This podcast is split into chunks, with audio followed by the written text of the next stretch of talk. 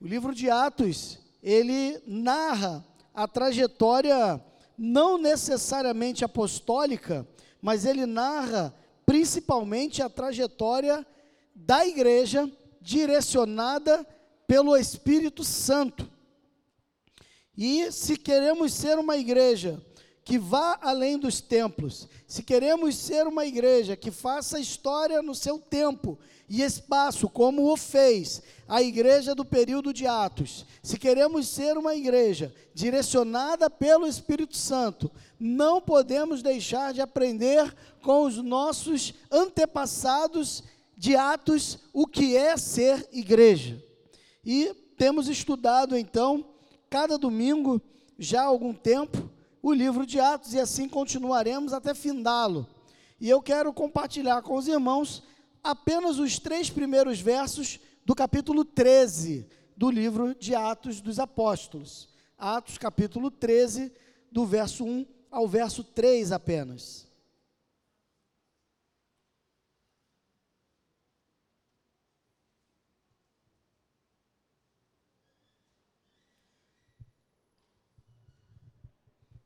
Atos capítulo 13, do verso 1 ao 3.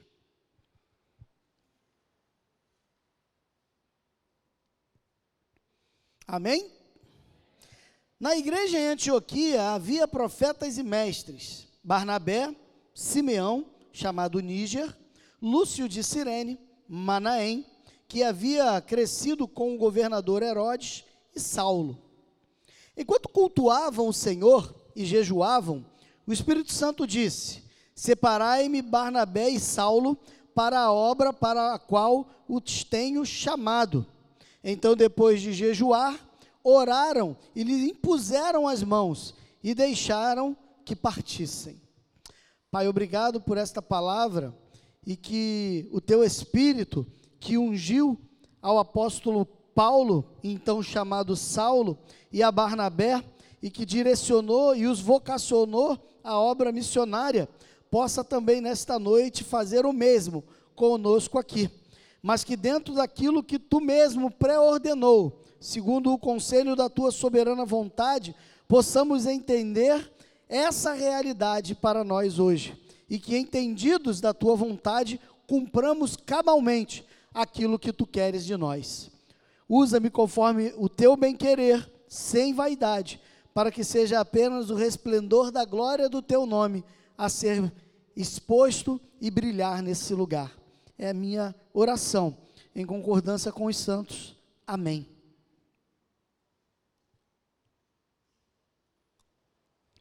Capítulo 13, você se relembrar, nós falamos alguns domingos atrás, é, se não me falha a memória, foi até no domingo do batismo, é, nós falamos no capítulo 9 sobre a conversão do apóstolo Paulo, que naquele momento, ainda aqui, chamado Saulo.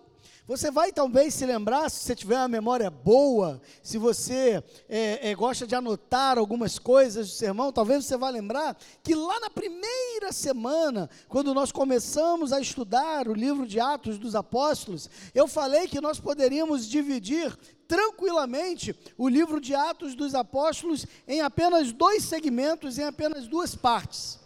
E eu falei na ocasião que os 12 primeiros capítulos, eles falariam mais sobre o apóstolo Pedro, e ela vai discorrer com mais evidência o ministério petrino, passando ali ou começando ali no capítulo 1, quando ele se levanta como líder da igreja, e expõe a necessidade de um novo apóstolo no lugar de Judas.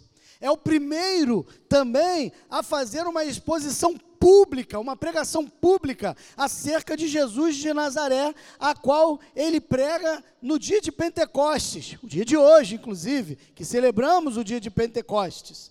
E depois, ali do capítulo 2, a todo momento, nós vamos ver o apóstolo Pedro em evidência. E concluímos nessa manhã, é, com mais eficácia, ou melhor, com mais intensidade, essa participação petrina, quando falamos do centurião Cornélio e da visita que Pedro fez a ele, lá no capítulo 10. Na ocasião também, lá nos primeiros momentos que falamos de Atos, falei também que a partir do capítulo 13, é, havia uma preeminência maior, não mais de Pedro, mas de Paulo. Paulo passa a dominar o cenário do livro de Atos a partir daquele momento. Notem, ele se converte no capítulo 9, mas ele não começa, ele não inicia o seu ministério apostólico, o seu ministério missionário, pelo menos não de maneira clara nas Escrituras, naquele momento. Há um momento de lactância Há um momento de preparação, e esse momento vai passando, e no capítulo 13, ele já pronto, ele já preparado, agora sim, ele assume a preeminência, ele assume a dianteira e começa então esse ministério missionário de levar o evangelho a todo o Império Romano e, segundo o desejo do próprio Paulo, além do Império Romano também. E é assim que começa o capítulo 13. E o capítulo 13 vai dizer que havia na igreja de Antioquia, e eu preciso falar sobre a igreja de Antioquia, porque nos parece, não só biblicamente, mas inclusive nos documentos da história da igreja antiga, que Antioquia, ela começa a partir do capítulo 13 a assumir um papel de preeminência, um papel de destaque maior até do que a igreja de Jerusalém. O capítulo 15, é verdade, ele vai dizer que a centralidade do cristianismo ainda está em Jerusalém. É verdade.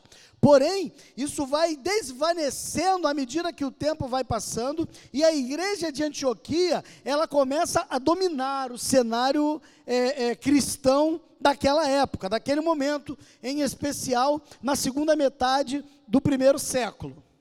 E a igreja de Antioquia, o texto fala que havia naquela igreja profetas e mestres. Ela usa o plural e ela, inclusive, nomenclatura quem eram esses profetas e quem eram esses mestres. Ou seja, era algo visível na igreja a sua liderança. E a primeira coisa que eu quero destacar desse verso 1 é justamente isso. Na igreja cristã não há uma liderança imposta há uma liderança perceptiva pela ação do Espírito Santo de Deus. Quando uma igreja tem uma liderança que lhe foi imposta, quando a igreja tem uma liderança que briga para ser liderança, quando uma igreja tem um, uma liderança que quer o poder de ser líder, essa igreja não é a igreja de Jesus ou não conseguirá prosperar como igreja de Jesus. Não dá. A liderança da igreja, ela é perceptiva. As pessoas precisam olhar e não questionar a liderança, porque o próprio Espírito Santo testifica com o nosso espírito que aquela pessoa foi separada por Deus para aquela obra. E nós criamos é, é, uma inverdade de acreditar que o chamado divino ao ministério, ele é um chamado divino apenas ao ministério pastoral ou ao ministério missiológico. Isso não é verdade. O Eterno chama cada um de nós que nos convertemos em Cristo Jesus, que somos dele, ele nos chama, nos converte, nos capacita, nos envia para a obra que ele mesmo designou. Então Deus chamou você para um ministério em específico. Qual é ele? Não sei. Cabe a você saber. Cabe a você botar o joelho no chão, clamar ao Senhor que lhe traga tal revelação. O chamado divino não é uma exclusividade pastoral e não é uma exclusividade missiológica. Havia na igreja de Antioquia profetas e mestres que a igreja em Antioquia respeitava, honrava e reconhecia como profeta e mestre. Nós precisamos ter uma liderança estabelecida na nossa igreja, que não foi imposta goela abaixo, mas que foi pela própria igreja estabelecida em reconhecimento da ação do Espírito Santo sobre aquela vida. Ou seja, se você, na sua igreja, olha para os seus líderes, olha para as suas lideranças, seja em pilares ou seja em outro lugar, E você questiona a autoridade daquela liderança. Você não confia na idoneidade daquela liderança. Você não tem a plena convicção de que aquela liderança foi ordenada pelo Espírito Santo de Deus para estar ali como sua liderança. Existem ali talvez do, um dos dois problemas. Ou você é rebelde e não consegue entender aquilo que Deus estabeleceu sobre você, ou Deus não estabeleceu, e aquele que ocupa é o rebelde. E eu tenho muita tristeza em dizer que tem as duas coisas na igreja. E eu, particularmente, espero que não na nossa. Quando falo igreja, falo a igreja de Cristo de uma maneira geral. Nunca antes ouvimos tantos escândalos com pastores como temos ouvido nesses últimos tempos. E penso eu que não ouvimos mais pela mera misericórdia de Deus. Porque se vasculhar, fede. Nunca ouvimos ou nunca vimos dentro das igrejas evangélicas tantos escândalos de adultério, de pedofilia, de negligência, de negligência no cuidado e no amor ao próximo, de guerras internas, inclusive por partidos políticos, como hoje temos visto. A igreja perdeu a sua referência de liderança em profetas e mestres e passou a acreditar e devotar a sua fé, inclusive, em presidentes, governadores e prefeitos. A nossa esperança não está mais alicerçada em Jesus, o Cristo, mas está alicerçado no político A, B ou C, que é ou que será o presidente, o governador ou o prefeito. Nós perdemos o norte, só que nós precisamos voltar para Antioquia. Nós precisamos voltar a entender que esse mundo jaz no maligno e que a nossa expectativa e esperança messiânica não estão alicerçados sobre governantes locais, mas estão alicerçados sobre Cristo, e que aqueles que são profetas e mestres na igreja são esses que têm nos ajudado na orientação e na caminhada cristã. É isso que a gente precisa voltar a viver, entender e reconhecer. Há profetas na igreja, há mestres na igreja mas também há muitos falsos mestres e há também muitos falsos profetas. E como discerni-los?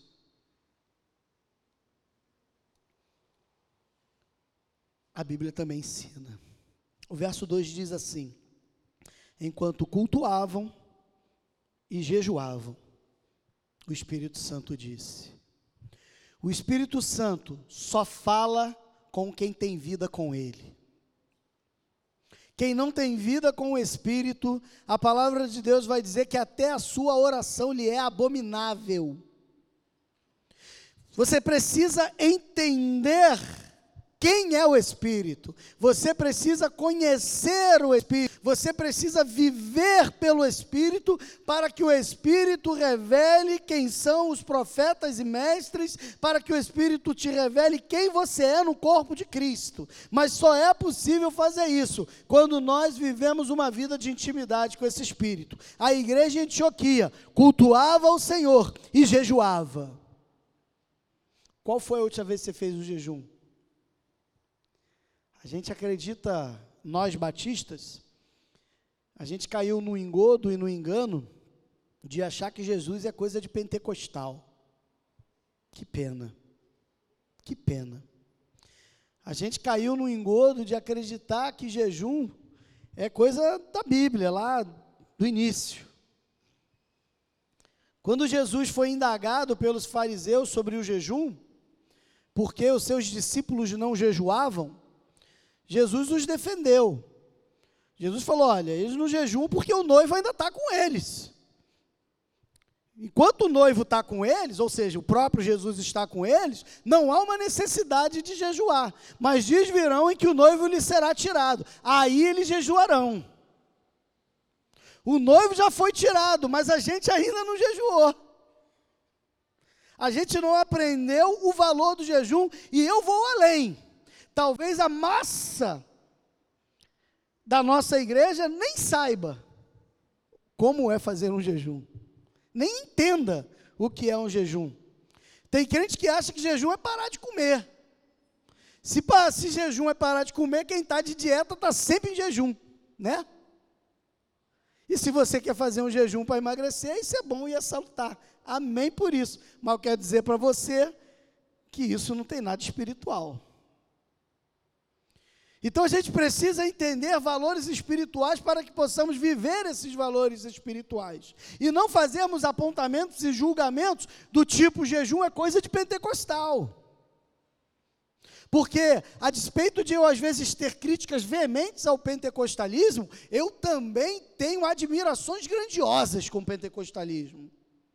Por exemplo, entra numa igreja Assembleia de Deus, uma hora antes do culto, que você vai ver as senhoras entrando, chegando, se ajoelhando e orando. O culto começa às seis, às cinco já tem um grupo de senhoras, cada uma no seu lugar, cada uma no seu canto, de joelhos, orando e intercedendo por aquele culto. A gente batista chega atrasado. A gente chega atrasado. E a gente justifica, né? Ah, porque tinha que pentear o cabelo, eu acordei tarde, tinha que dar banho na minha filha. Como se isso convencesse alguém. Não convence nem quem diz, que dirá os que ouvem.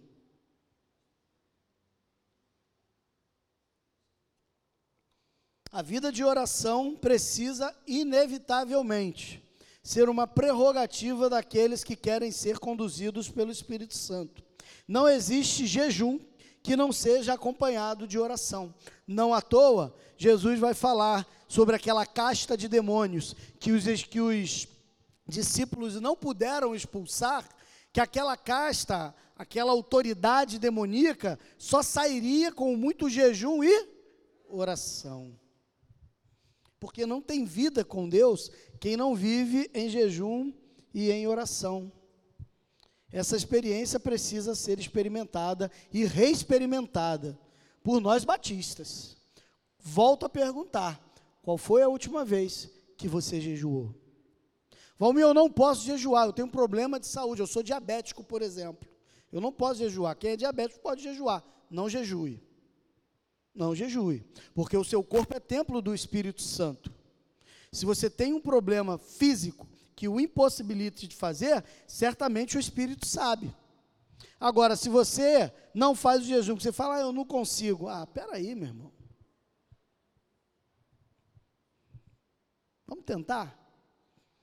Precisa fazer um jejum de, de, de 40 dias e 40 noites, como Moisés fez, não, como Jesus fez, não. Vai fazer um jejum de 21 dias, como Daniel fez, não.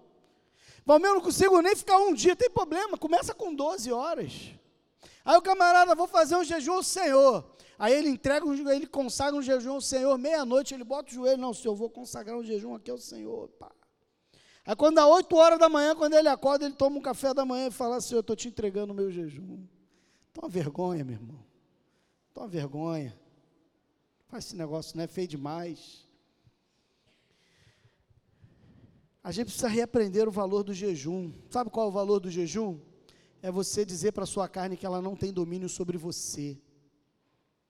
Que quem domina você não é os seus desejos, não é o seu ímpeto, não é a sua fome, não é os prazeres da sua vida, mas quem domina você é o Espírito Santo de Deus. Isso é jejum. É por isso que ninguém pode jejuar ir para o parque de diversão. Ah, tô. Aí chega lá no parque, pô, quer uma pipoca? Não, irmão, estou em jejum. Tem sentido esse jejum. O jejum é mortificação da carne, é limitar os prazeres da carne para vivenciar os prazeres do espírito. Aí você não come e vai para o parque. Você não come e vai para o cinema. Isso não é jejum. Aí o camarada faz igual o fariseu, ele entra em jejum e vai para o churrasco. Aniversário do amigo, aniversário do irmão. Aí chega lá, o cara vem servir aquela, aquela picanhazinha gostosa, aquela gordurinha. Aí você olha, ô oh, varão de Deus, estou em jejum. Quer aparecer para os homens.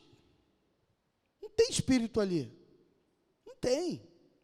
A gente precisa voltar a cultuar ao Senhor.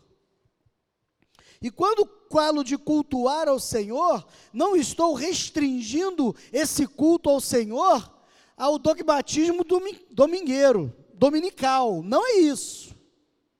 Não é bater cartão domingo à noite ou domingo de manhã. Não, não é isso que eu estou falando. Não é sobre isso que nós estamos falando. Cultuar ao Senhor é ter vida que adore a Deus. É esse o valor do culto ao Senhor. É o valor que Mateus fala lá no seu evangelho, pela, que Jesus fala, na verdade, pela pena de Mateus, lá no capítulo 6, quando ele diz: entra, na tua, entra no teu quarto e fecha a tua porta. Ou seja, é um momento teu com Deus. Aquilo é o culto que Deus quer de você. Esse culto congregacional, ele é uma bênção de Deus na unidade do povo de Deus. Mas Deus quer você, no particular. Deus quer trabalhar você no privado. Quem tem essa experiência de botar o joelho no chão no seu quarto, no seu particular, na sua intimidade, meu irmão, deixa eu dizer, experimenta as coisas grandes e ocultas que ninguém sabe. Ninguém sabe. Tem revelações de Deus direto, momentos com Deus, que você não conta às vezes para os outros, porque você sabe que as pessoas vão julgar você como maluco. Quem tem vida no particular com Deus, tem medo de contar as experiências, porque sabe que se contar vão achar que você é louco. Agora, quem está no quarto orando, meu irmão, sabe o que vê e vive com Deus. Sabe o que vê e vive com Deus. Sai daquele quarto renovado o problema continua o mesmo, as lutas continuam as mesmas, mas cheio, repleto do Espírito, transbordante do Espírito Santo. A gente só consegue entender a vontade do Espírito quando a gente jejua, quando a gente cultua o Senhor, quando a gente tem vida com Deus. Ah, meu, fico o dia inteiro ouvindo louvor em casa, é o dia inteiro tocando lá a, a rádio tal, ou o YouTube, ou não sei o quê. Meu irmão, com todo carinho, todo respeito que eu tenho por você, isso daí é mera emocionalidade e prazer carnal. Não que você não deva fazer não que é proibido fazer, não que não é legal fazer, mas cultuar a Deus não é ficar ouvindo o dia inteiro rádio evangélica. Não, não é. É ter momento com Deus, é ter encontro com Ele. Não, agora eu não posso. Por quê, Valmir? Porque eu tenho um encontro com o Senhor. É diferente. E a gente está confundindo ficar cantando, cantando, cantando com adoração. Eu tenho combatido isso já há alguns anos na igreja. Cantar não é adoração. Cantar é uma das expressões, e talvez a menor delas, sobre adoração. Adoração não é cantar. Notem que o texto que lemos não fala sobre música, fala sobre cultuar, fala sobre jejuar, mas não fala sobre cantar. Na verdade, você não vai ver música no culto cristão na maioria das vezes. A música, ela para vocês terem uma ideia, é, se entendermos a Igreja Batista como sendo fruto do movimento de John Smith no início do século 17, a primeira igreja batista que se tem notícia é de mais ou menos ali 1609, 1608. E não sei se vocês sabem, mas não havia música na igreja batista. A música, ela só entra no culto batista em 1689. 80 anos depois. Porque a gente não precisa de música para cultuar. A gente não precisa de música. Mas ela pode também fazer parte. O texto continua, e aí o, o texto do verso 2 ainda, ele vai dizer assim, ó. E disse o Espírito Santo, ou o Espírito Santo disse. O Espírito Santo não é uma força, uma energia, como alguns apregoam. O Espírito Santo não é uma força ou uma energia impessoal, ele não é a mera ação de Deus, como dizem algumas religiões é, que fazem parte da cristandade heterortodoxa. O Espírito Santo é um ser pessoal, ele é uma pessoa. Que isso, Valmir? Uma pessoa? É. É porque a gente entende pessoa como sendo o estereótipo físico, carne, ossos. Não. Isso não é pessoa. A palavra pessoa, personas, no grego, ela quer dizer alguém que tem personalidade, alguém que tem vontade, alguém que tem sentimentos, alguém que tem volição. Isso é uma pessoa. A palavra de Deus diz que o Espírito Santo se entristece. A palavra de Deus diz que o Espírito Santo se move em nós com gemidos. Ele tem sentimentos. A palavra de Deus está dizendo que o Espírito Santo fala. Disse o Espírito Santo. O Espírito Santo fala, ele não é uma energia cósmica, ele não é um poder que emana do Pai, ele é a terceira pessoa da Trindade. Ele é um ser pessoal. O grego, irmãos, ele é diferente do português. No português, nós temos duas classificações de gênero, masculino e feminino. O grego tem o neutro. Se o Espírito Santo, se o Espírito Santo não fosse uma pessoa, todos os adjetivos dados a ele estariam no neutro. Nenhum deles está no neutro. Todos os adjetivos que falam sobre o Espírito Santo estão no masculino. Ele é uma pessoa.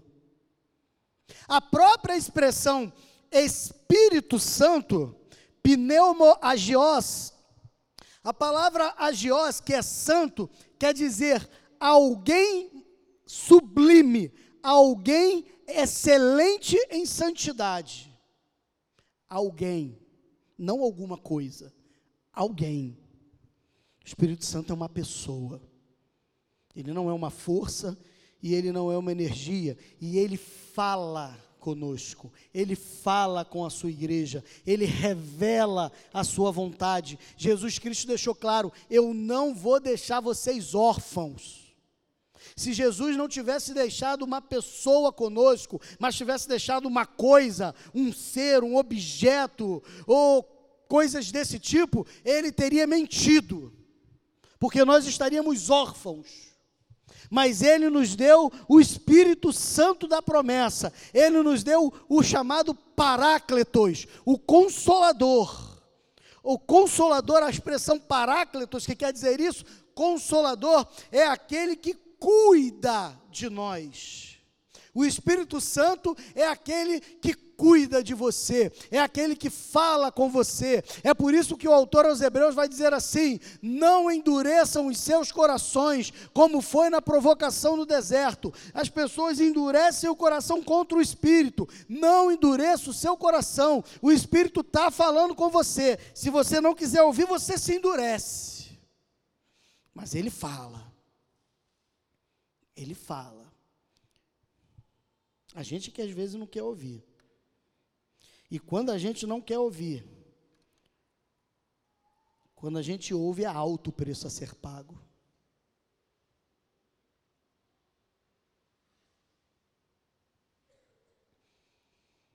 O texto vai dizer: Separai-me, que o Espírito disse para separar Barnabé e Saulo para a obra a qual ele tinha chamado. Quem vocaciona os crentes é o Espírito Santo. Qual é a sua vocação? Qual é o seu chamado? Homem, eu não sei. Você não está ouvindo a voz do Espírito. Você não está ouvindo a voz do Espírito. Quando o Espírito me chamou ao ministério pastoral, eu entendi na mesma hora aquilo que o Espírito estava fazendo. Eu me curvei diante do Senhor e eu falei, Pai, eu não sou merecedor. E o Espírito falou: É, não é mesmo, mas eu escolhi você. Quando o Espírito Santo chamou Jeremias, ele falou: Senhor, eu sou só uma criança. Não diga que você é uma criança. Aonde eu te mandar, você vai. Quando o Espírito Santo chamou Moisés, Moisés falou: Ah, Senhor, eu não, eu sou pesado no falar, manda outro para o Egito. E o Senhor falou: Não, é você mesmo, sou eu que dou voz ao mudo, sou eu que faço o surdo ouvir. Aonde eu mandar, você vai. Espírito Santo disse à igreja: Me separe Paulo e Barnabé, a obra que eu tenho mandado. Ele não perguntou se Paulo queria, ele não perguntou se Paulo desejava, ele não perguntou a Barnabé se isso estava no coração dele. Ele falou: Separem eles dois, porque é eles que eu quero enviar. Quando o Espírito Santo chama, não é um convite, é uma ordem. Aprenda uma coisa: Deus não pede nada para você, Deus manda. Tem aquele ditado: manda quem pode, obedece quem tem o quê? Se você não obedece é porque você é desajuizado. Bom, eu posso desobedecer? Pode. Adão não desobedeceu? E a gente não está aqui fruto disso? O Satã não desobedeceu? E a gente não está aqui como fruto disso? Você quer desobedecer? Desobedeça. Mas há um chamado. Qual é o chamado que o Espírito Santo deu para a tua vida? Tem muita gente abrindo mão do chamado que Deus deu para realizar sonho. Ouve isso que eu estou dizendo. Tem muito crente abrindo mão do chamado, fingindo que não ouve o que o Espírito Santo está dizendo, para fazer e realizar os seus próprios sonhos. Vai pagar um preço lá na frente e vai ficar perguntando por quê. E se for honesto e sincero consigo mesmo, vai saber por quê. O Espírito Santo chamou Barnabé e Paulo para uma obra. Ele não convidou, ele mandou: separa os dois, eu vou enviar. A igreja precisa, inclusive, estar atenta aos seus vocacionados.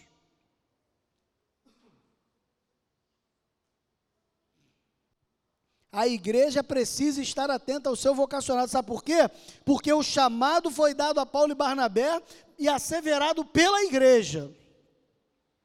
Quando eu fui conversar com o meu pastor, pastor Joel, que ainda é o pastor da primeira igreja batista, e Oswaldo Cruz está lá, ah, faz final desse ano, faz 27 anos no ministério daquela igreja. Quando o pastor Joel, quando eu conversei com o pastor Joel sobre o meu chamado, ele falou assim: meu irmão, mais do que você saber isso, mais do que eu saber isso, a igreja precisa saber disso. Então vamos ver o que a igreja pensa sobre isso. E durante um tempo ele foi me testando e me provando para ver se eu tinha de fato um chamado do Espírito ou se eu tinha apenas um opa, chega aí. Ou se de fato era um chamado. Pastor Neander, Cláudio Miranda Pinto, reitor do Seminário Teológico Betel, onde eu estudei, pastor Neander, me lembro que quando fui fazer a entrevista pré-admissão no seminário com ele, ele falou: Você foi chamado ou foi assoviado, assobiado? Ele, como é que foi o seu chamado? E aí eu me lembro que ele me contou uma história de um homem que estava no campo e chegou para o seu pastor e falou: Pastor, eu tenho um chamado missionário. Eu estava no campo e Deus me deu um chamado ao ministério. E aquele pastor disse para ele: É mesmo, irmão, me conte, como foi o seu chamado? Então, eu estava lavrando a terra, eu estava preparando o solo, e depois que eu joguei as sementes ao solo, eu ouvi um grande estrondo, eu ouvi um grande barulho no céu. Perdão. E quando eu levantei os olhos, eu vi aqueles aviãozinhos que passam com aquelas faixas de propaganda, sabe? A gente vê muito na praia. E aí eu vi um avião passando naquela, e tinha uma faixa dizendo, fazendo uma propaganda de um, de um produto agrícola naquela faixa, e no final daquela faixa, daquela faixa de propaganda agrícola, estava assim, VPS. E aí ele, e aí o pastor dele, mas o que quer dizer o VPS? É o VPS que é o segredo? É o VPS que é o segredo. E o que, que quer dizer VPS? Eu entendi de Deus que é vai pro seminário. Mas provavelmente era só a marca do produto.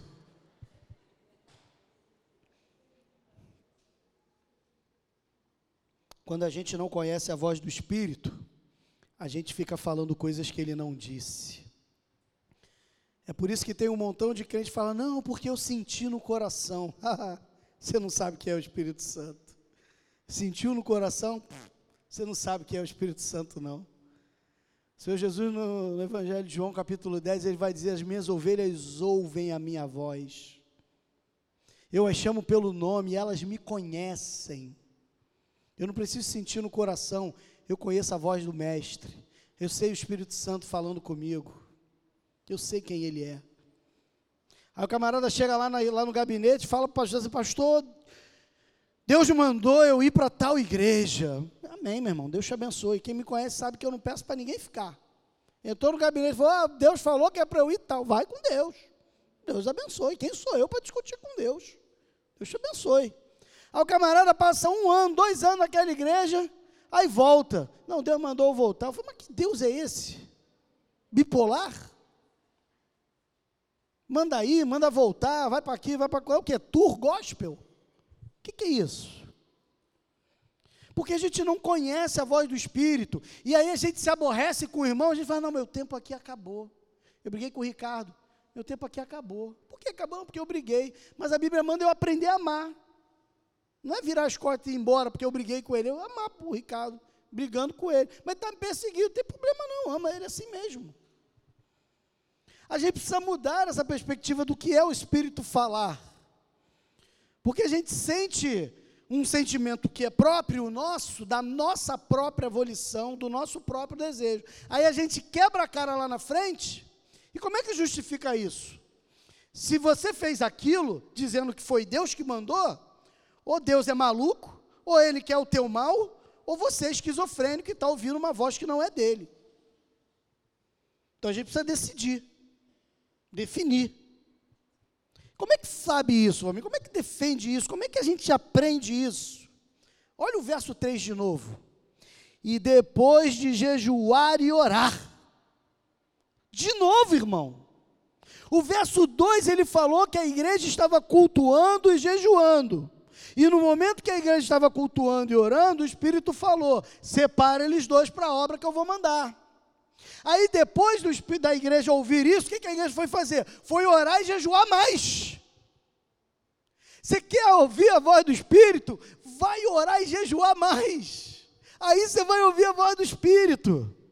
E nós, como igreja, precisamos entender a responsabilidade que o texto está dizendo aqui no final do verso 3, de impor as mãos sobre alguém. Porque hoje a gente está impondo as mãos de maneira precipitada. Por isso que tem um montão de pseudos pastores escandalizando o nome do evangelho e o reino. A culpa é nossa como igreja. Porque nós impomos as mãos precipitadamente. O camarada fala bem, tem uma boa retórica, tem uma boa oratória, ele é uma pessoa carismática no meio do, do povo, a gente impõe as mãos por causa disso a gente não vai ver os pré-requisitos, os predicados que a Bíblia vai nos ensinar, lá na primeira carta de Paulo a Timóteo, capítulo 3, e lá na carta de Paulo a Tito, no capítulo 1, a partir do verso 5. Importa que o bispo seja marido de uma só mulher, irrepreensível, não ganancioso, não dado a muito vinho, não irracudo, mas temperante, modesto a gente despreza a orientação bíblica e criamos os nossos critérios, impomos as mãos. O cara vai lá fora, escandaliza o evangelho, a gente aponta para ele, mas a gente tinha que ter apontado para a igreja que ordenou ele. Porque foi a igreja que ordenou ele, que não viu que ele era um mau caráter, que ele era um bandido, que ele não estava preparado foi a igreja que não viu, porque foi a igreja que impôs as mãos. Então, depois de jejuarem e orarem, quem que jejuou e orou? Verso 1: na igreja em Antioquia. Foi a igreja em Antioquia que orou pelo Paulo, que jejuou pelo Barnabé, que olhou para aqueles dois homens e falaram: vamos confirmar isso com o Espírito, vamos ter a convicção do chamado desses homens, vamos impor as mãos sobre eles e vamos enviá-los à obra. A missão e responsabilidade é nossa. Quer ser pastor? Quer ser missionário? Excelente obra almeja. Paulo vai dizer isso lá para Timóteo no capítulo 3, verso 1. Excelente obra almeja. Porém, a igreja precisa ter a convicção desse chamado. E a convicção desse chamado precisa, inevitavelmente, passar pelos predicados que a própria palavra de Deus outorga. Deus deixa muito claro: darei, vos darei pastores segundo o meu coração. Mas, Valmir, tem muitos pastores que não são segundo o coração de Deus, porque não foram dados por Ele. Ele dá pastores segundo o seu coração, mas os homens escolhem os pastores que querem. É por isso que o povo escolhe Saul. Qual é a palavra que o povo dá para Samuel quando pede Saul? Nós queremos o rei semelhante o tem às outras nações. A gente quer um rei igualzinho o do mundo. Foi isso que eles falaram para Samuel. E Deus falou para eles assim. E Deus falou para Samuel assim, ó: Esquenta não, Samuel. Eles não estão rejeitando você estão rejeitando a mim. É isso que aconteceu. A gente tem o manual, tem a palavra, tem os pré-requisitos, tem os predicados, mas a gente fala assim: eu quero ter um pastor que fale dois idiomas, que seja formado numa faculdade extra, além da teologia. Eu quero um pastor que seja um homem eloquente, versátil, eu quero um pastor que entenda de obras, afinal, o que mais tem igreja é obra. De preferência, esse pastor deve ser um grande administrador, formado, pós-graduado em administração de empresas. Eu quero um pastor, e a gente vai criando as nossas qualificações. E aí o Eterno fala assim: você vai ter o pastor que você escolheu ter. E aí a gente paga o preço. A gente aponta para o pastor quando deveríamos apontar para a igreja, para nós mesmos. Dar-vos-ei pastores, segundo o meu coração. Deus deu Paulo e Barnabé. O Espírito Santo vocacionou Paulo e Barnabé. A igreja confirmou tal chamado. E Paulo e Barnabé espalharam o evangelho pelo mundo afora.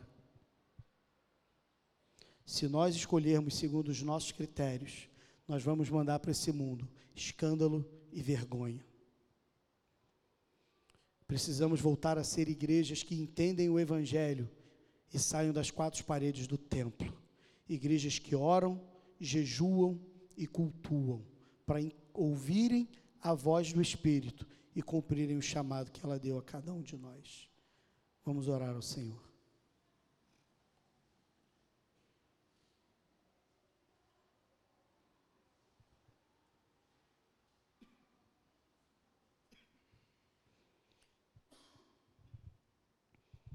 Deus bendito, como nós somos pecadores,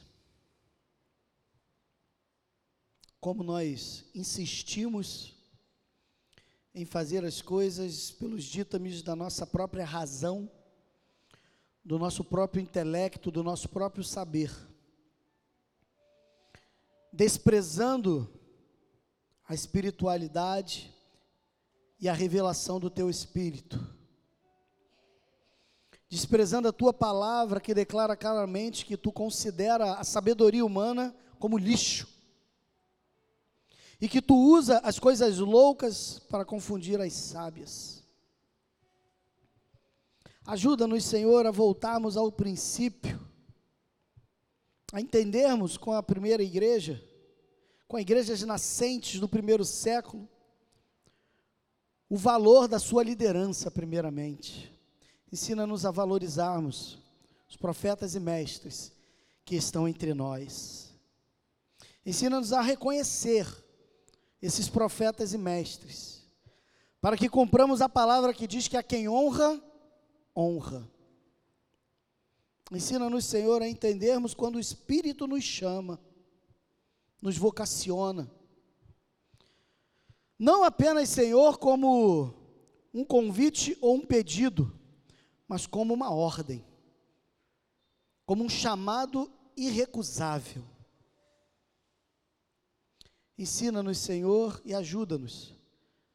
Gera em nós o ardente desejo de um relacionamento de mais profundidade e mais intimidade contigo, que vá além do culto de domingo, mas que traga a experiência fruto do nosso quarto, trancado, quando homem nenhum nos vê, quando a vaidade não é capaz de tomar os nossos corações, mas que quando o Pai que nos vê em secreto nos recompensa com a Sua presença.